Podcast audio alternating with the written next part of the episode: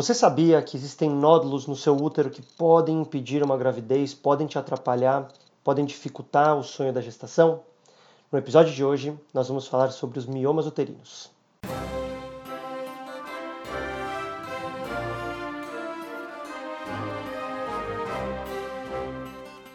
Olá, bem-vinda ao Fertcast. Estou hoje, Alexandre Lobel, com a doutora Paula. Tudo bem, Paula? Olá, Ale, tudo bem?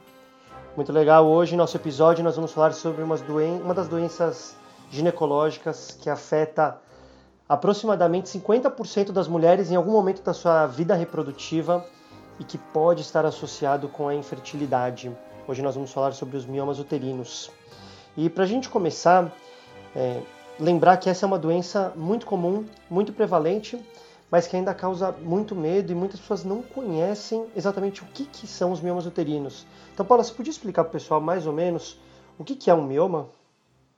Bom, Ale, eu acho que esse tema é bastante interessante porque acho que vai desmistificar bastante do que tem do mioma é, relacionado à infertilidade, né? Então, mioma nada mais é do que um nódulo benigno, isso é importante se dizer, que é um tumor benigno do útero, então um conjunto de células ali da, da, da camada muscular ali do útero que começou a se proliferar de uma forma mais desorganizada e que formou ali um nódulo, uma, um, um tumor circunscrito, restrito àquela região.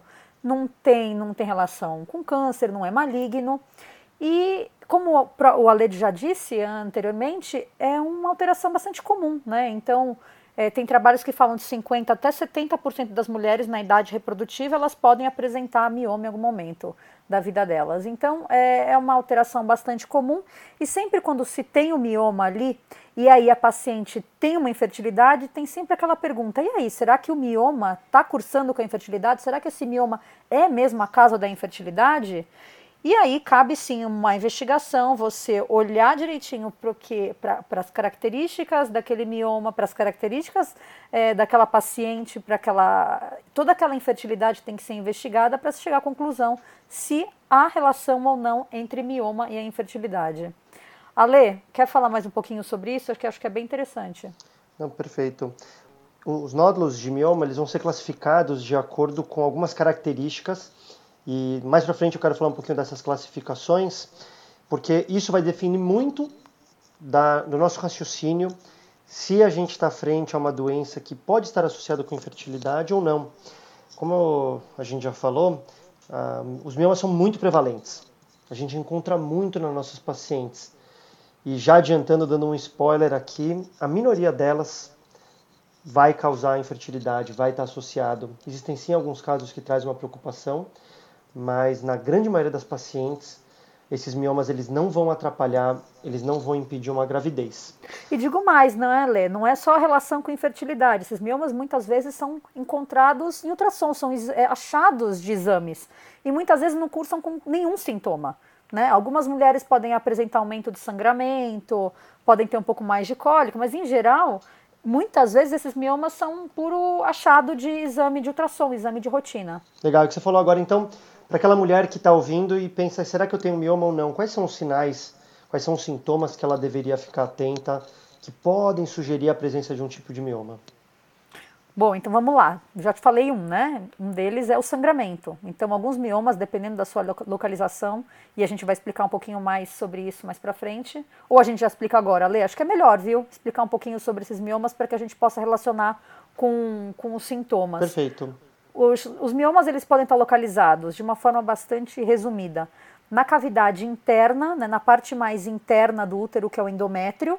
Então, ele pode ter uma parte acometendo esse endométrio, aquela camada que prolifera e descama todo mês, que gera menstruação. E quando ele tem uma parte acometendo esse endométrio, a gente, pode, a gente chama esse mioma de mucoso. Ele pode estar acometendo essa parte é, muscular do, do, do, útero, que é a parte mais. Uh, mais gorda ali do útero, né? Uhum. Que tem aquela parede toda do útero. Quando ele está localizado nessa região, na parte muscular, a gente chama de mioma intramural. E quando ele está na camada mais externa do útero, a gente chama de mioma subseroso. Aqueles miomas submucosos, em geral, de submucoso, ele pode gerar mais sintoma. Então, o mioma que está dentro da cavidade do útero, é, ele pode dar principalmente mais sangramento. Então, alteração do ciclo menstrual, mais, até um pouco mais de cólica, sangramento. É, os miomas mais volumosos podem cursar com aumento do tamanho do útero, a paciente pode sentir ali um aumento do, na, na, parte inferior do abdômen. Tem alguns miomas que podem cursar com dor, né? Então um pouco, pode dar um pouco mais de cólica. E tem aqueles que podem ser muito, muito grandes, degenerar e pode ter é, é cursar com episódios, com momentos de, de, de dor bem mais intensos e importantes, muitas vezes merece até intervenção. E tem miomas que podem é, cursar com infertilidade. Quer acrescentar mais alguma coisa aí, Ale? Sim. Não, perfeito. Então, resumindo aqui os sintomas para a mulher ficar atenta. Basicamente, os miomas, os principais sintomas são sangramento e um aumento do fluxo menstrual, seja em quantidade de volume de sangue, quanto em dias de sangramento, e pode ser as duas coisas. Pode ser o ciclo não aumentou de duração, mas a mulher usava absorvente só um absorvente interno e aí de repente precisa usar o interno e mais um noturno para não vazar. Ou aumento do número de dias. A mulher ficava 3, 4 dias menstruada e agora está ficando 7, 8 e mantendo aquele volume mais intenso. E também a cólica. Eu acho que esses são os dois principais sintomas que as pacientes reclamam, que elas referem uma cólica menstrual intensa. E aí, como você falou, tem esses outros sintomas que não são tão comuns, mas quando o mioma está muito grande, palpação, você sente o mioma aqui, parece que já está um pouquinho grávida, já faz uma barriguinha, são miomas muito grandes. E sintomas mais graves nessa degeneração, que aí, não, graças a Deus, não é o comum, mas que pode sim acontecer. E aí você estava tentando relacionar o sintoma com localização. E talvez o que a gente tem que ficar mais atento são para esses miomas submucosos, então o mioma que está na camada interna do útero, no endométrio, que o principal sintoma vai ser sangramento e que esses miomas sim têm uma grande associação com a infertilidade. E essa infertilidade vai acontecer basicamente por um, dois motivos. O primeiro deles é que imagina que você tem uma bolinha na parte interna do útero, onde o embrião vai grudar. Ele está deformando o útero, ele está mudando o formato normal. Isso pode sim atrapalhar a implantação de um embrião e também pode estar associado com aborto. Esses são os miomas que mais nos preocupam, né, que mais nos chamam a atenção. Só que os miomas intramurais também podem atrapalhar, né? Principalmente aqueles maiores, né, Ale? Sim. Sim, os miomas intramurais grandes, e aí vai existir uma discussão entre os médicos o que, que é considerado grande. Hoje o nosso consenso é algo em torno de 5 centímetros. 5 centímetros ou mais, a gente imagina que é um mioma grande. É, vale dizer, né, Lê, que mesmo a literatura médica é bastante controversa em relação a essa medida, Sim. né, em relação a essa definição de mioma e relação com infertilidade. Então, esses miomas, em relação ao mioma submucoso, eu acho que é bem estabelecido. O mioma submucoso, ele deve ser retirado, né? Tem relação com infertilidade e a conduta já é um pouco mais clara, né? Para que se melhore aquele, aquele o prognóstico da paciente para que ela consiga engravidar, é melhor mesmo que ela retire aquele mioma. Já esses intramurais, eles, eles têm um pouquinho, a gente tem um pouquinho mais de dúvida, né? Dependendo da paciente, dependendo das características daquele mioma, a gente não leva tanto assim é, a, a, rigor aqueles 5 centímetros, a gente realmente analisa caso a caso. Então, uhum. é, os trabalhos na literatura eles são mais observacionais. Então, difícil você ter trabalho na literatura bem feito, né, randomizado, controlado, que são aqueles trabalhos que dão realmente mais confiança nos seus resultados em relação a mioma. Em geral, são estudos que analisaram de forma observacional essas pacientes e isso está sujeito a muito viés, a muito erro de interpretação de, de, de estudo. Então, o que a gente faz é análise realmente individual de caso a caso. Vale dizer que é bastante interessante, quando você tem uma paciente com infertilidade, ela está ali na sua frente, óbvio, você tem que lançar mão de toda uma investigação para tentar descobrir o que está acontecendo naquele casal, com aquela paciente, porque que eles não estão conseguindo engravidar. E aí você tem que tomar muito cuidado para não pegar achados de exames e tentar. Porque você pode atribuir qualquer achado em qualquer exame atribuir a infertilidade àqueles achados. Uhum. Então, a análise de alterações no exame, elas devem ser feitas de forma bastante cautelosa, né? Você tem que analisar de forma bastante crítica e não encontrar um primeiro resultado, porque eu acho que é, é muito confortante para a paciente quando ela encontra uma causa de infertilidade, né? Traz um conforto muito Sim. grande. Não só para a paciente. Para o médico também. É, para o médico, médico também. A gente é treinado na faculdade a dar diagnóstico. a é. falar, olha, você tem isso, você tem aquilo, e de repente senta uma paciente na minha frente, um casal, e a gente encontra uma coisa e eu falo, ó, encontramos, mas não é isso. Isso não tem nada a ver. A gente não, muitas vezes não sabe, né? Sim, a gente não quer falar isso. É, essa, essa é a nossa dificuldade. E o que você falou é bem interessante, né? Você encontra um mioma de 2 centímetros na camada muscular, na camada externa do útero. Isso não parece ter relação com a infertilidade. É, já esses miomas maiores, 5 centímetros mais, trazendo todas essas críticas que você colocou, possivelmente podem atrapalhar, mas principalmente quando eles deformam o endométrio. Então ele não tá, ele não é um submioma submucoso, ele não está na camada interna, mas ele é tão grande que parece que ele empurra o endométrio. Esses Isso. parece que sim podem atrapalhar mesmo. Esses que a gente fica mais seguro de propor uma cirurgia, né? Exatamente, concordo com você, né? E os miomas subserosos, esses que estão na camada externa, esse a gente fica mais tranquilo, eles não causam infertilidade, eles não estão associados com um quadro de aborto, eles não atrapalham o, a paciente engravidar. Eles podem sim trazer uma preocupação quando são muito grandes e começam, por exemplo, a empurrar o intestino, a pressionar a bexiga, tem um risco de degeneração, isso que você falou no começo, que dá uma dor muito grande. Isso pode acontecer principalmente na gestação, né, Além? Então a gente se preocupa depois da paciente engravidar, quando ela tiver com aquele barrigão, aquele útero grande, o que, que vai acontecer com aquele mioma grande na camada externa, né? Sim. É, a nossa preocupação maior é isso. Sim, ele não atrapalha engravidar, mas ele pode trazer problemas durante a gravidez. Isso, exatamente. Legal. Então, recapitulando em relação a posições do mioma e em relação a quadros de infertilidade. Os miomas submucosos, esses atrapalham. Os miomas intramurais, cada caso é um caso, mas quando ele empurra o endométrio, quando ele abaula o endométrio, ele provavelmente está atrapalhando. Miomas grandes, provavelmente acima de 5 centímetros, pode atrapalhar, e miomas subserosos, esses não, esses não causam infertilidade. Ótimo. É isso? Ah, adorei. resumiu bem, resumiu bem. Perfeito. E como que a paciente sabe que ela tem mioma? A gente está falando aqui dos miomas, como que fazemos o diagnóstico? Como que você investiga as suas pacientes em relação a isso? Bom, Ale, naquele ultrassom que a gente faz é, de rotina, a gente já pode fazer o diagnóstico dos miomas, né? Um belo ultrassom, ele já vai conseguir é, dar é, boa, boa parte das informações que a gente vai precisar para tomar conduta nos miomas. Em alguns casos particulares, a gente pode pedir uma ressonância para complementar a investigação desses miomas. Quando o mioma é submucoso, né, que é aquele na camada interna do endométrio, a gente pode lançar a mão de um exame de esteroscopia. É, esse exame de esteroscopia é um exame em que nós entramos com uma câmera pelo colo do útero, entramos no, na cavidade uterina e por lá colocamos ali essa câmera enxergando a cavidade e a gente consegue enxergar direitinho esse mioma, né? As características, abaulamento de endométrio, enfim. É, esse é um exame também que é bastante importante para esses miomas submucosos.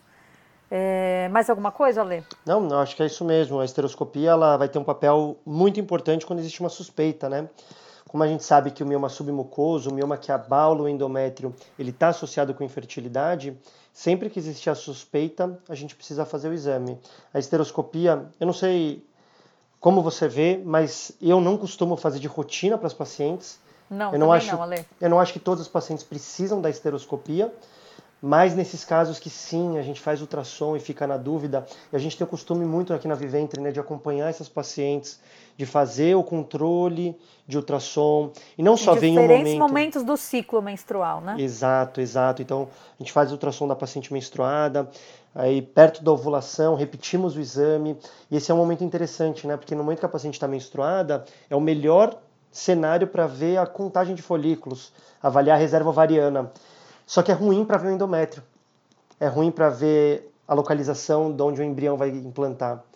O momento, melhor momento para ver o endométrio vai ser perto da ovulação, ou vai ser pós-ovulação, dependendo do caso. Então é importante, como você falou, ver em diferentes momentos. A gente tem bastante esse costume né, de fazer esse acompanhamento dos nossos pacientes.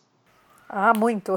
A gente vê a paciente, é a segunda casa dela. Ela quase casa. Quando ela começa, gente. é, quando começa acompanhamento com a gente é assim. Legal, legal. E a esteroscopia, nesses casos, vai ter um papel fundamental para fazer um diagnóstico, aí aqui sim um diagnóstico confirmatório, né? Que a gente faz avaliação é, por visualização direta. A gente olha para o mioma, olha para a cara dele e fala, não, isso aqui precisa sair, isso aqui tá tudo bem, o útero tá tudo bem, podemos seguir em frente. Já que você começou a falar, então vamos falar um pouquinho aí do que fazer de tratamento, conduta. Fala aí um pouquinho, Ale, o que a gente faz nos miomas? Legal. Os miomas que mais nos preocupam, se vocês perceberam, vocês estão atentas aí aos últimos minutos do nosso podcast, vocês perceberam que é o mioma submucoso. Esses miomas submucosos, eles têm que ser retirados. A melhor técnica para fazer essa retirada é por, pela esteroscopia cirúrgica, diferente do que a gente está falando agora, esteroscopia diagnóstica, que é um exame que a gente só olha. A esteroscopia cirúrgica é um procedimento mais avançado. Nós vamos entrar com uma câmera pelo colo do útero, só que aqui é uma câmera mais grossa, uma câmera maior, e por isso que a paciente tem que estar anestesiada. Então, realmente, é um procedimento feito sob anestesia. Nós entramos com a câmera, olhamos o mioma, identificamos onde ele está e vamos fazer a retirada utilizando um instrumento. É mais ou menos como se fosse com uma faca elétrica e a gente vem cortando o mioma em pedacinhos e fazendo essa retirada gradual até limpar todo o útero por dentro. O legal desse procedimento é que é um procedimento minimamente invasivo. Nós não precisamos fazer corte na barriga da paciente. Nós conseguimos fazer todo o procedimento por via vaginal, por, pelo colo do útero. E uma, um segundo benefício da esteroscopia cirúrgica é que o tempo de recuperação é muito rápido. Um, dois meses depois da cirurgia, para a maioria dos casos, a gente já pode liberar a paciente para tentar engravidar, ou até mesmo para fazer o tratamento, a fertilização in vitro, a transferência embrionária, o que quer que seja. Teve até uma paciente esse mês que foi exatamente isso. Estava planejando uma FIV por outros motivos, e aí no nosso controle, nesse segmento, a gente identificou que existia um abaulamento. Teve uma suspeita, fizemos a esteroscopia, tinha um mioma, Fizemos a retirada do mioma e agora partimos para a FIV. E nos casos que é o mioma intramural, dá para tirar por esteroscopia? E aí, Ale, seria bom se desse, né? Mas, seria mas bom. não dá. mas não dá. Em geral, quando se tem um mioma então intramural ou mesmo subseroso, se lança a mão de cirurgia é, por via abdominal, né? Então se faz é, ou a cirurgia aberta, ou mais comumente, ultimamente a gente tem feito mais a videolaparoscopia, né, Ale? O Le faz bastante as vídeos. É, então a videolaparoscopia hoje é uma técnica já bastante estabelecida, então na mão de quem domina vai muito, muito bem. É, e se retira esses miomas, se tenta fazer o mínimo de agressão possível ao útero, né? Evitar, evitar cortes desnecessários ao útero se retirar com menor eh, agressão possível aqueles miomas, aquela, aqueles nódulos que, como eu disse, são bem circunscritos. E se retirando esses miomas, se fecha também com muito cuidado esse, esse útero para que se consiga tentar a gestação em alguns meses. Ale, e isso é importante, geralmente você recomenda em quanto tempo ali para poder engravidar depois Legal. de retirada de mioma? Boa, boa pergunta. Como você falou, a gente idealmente tenta fazer isso por laparoscopia, que é uma cirurgia também minimamente invasiva. Aqui sim a gente precisa fazer um corte na barriga, entramos com uma câmera pelo umbigo, olhamos o mioma e tentamos fazer toda essa retirada sem grandes cortes, tipo a cesárea ou até aquela incisão em pé do umbigo para baixo. A gente sempre tenta fazer de uma forma mais simples, menos efeitos para o paciente. Nem sempre isso é possível alguns miomas grandes, muito grandes, ou principalmente miomas, úteros com miomas numerosos, então mais de 3, 4, 5 miomas, já fica muito difícil fazer isso por vídeo. Nesses casos a gente gosta de pegar o útero na mão, então realmente fazer como se fosse uma cesárea, sentir os miomas, palpar, apertar o útero, identificar os nódulos e fazer a retirada. O grande problema dessa cirurgia, e muitas pacientes me questionam, por que, que não opera logo? Por que vocês estão discutindo tanto, opera, não opera? Vamos lá logo e opera, você não sabe operar? Opera e resolve. Mas fazer a cirurgia também tem riscos, né? A gente pode causar uma cicatriz no útero e às vezes é aquela história, o remédio é pior do que a doença.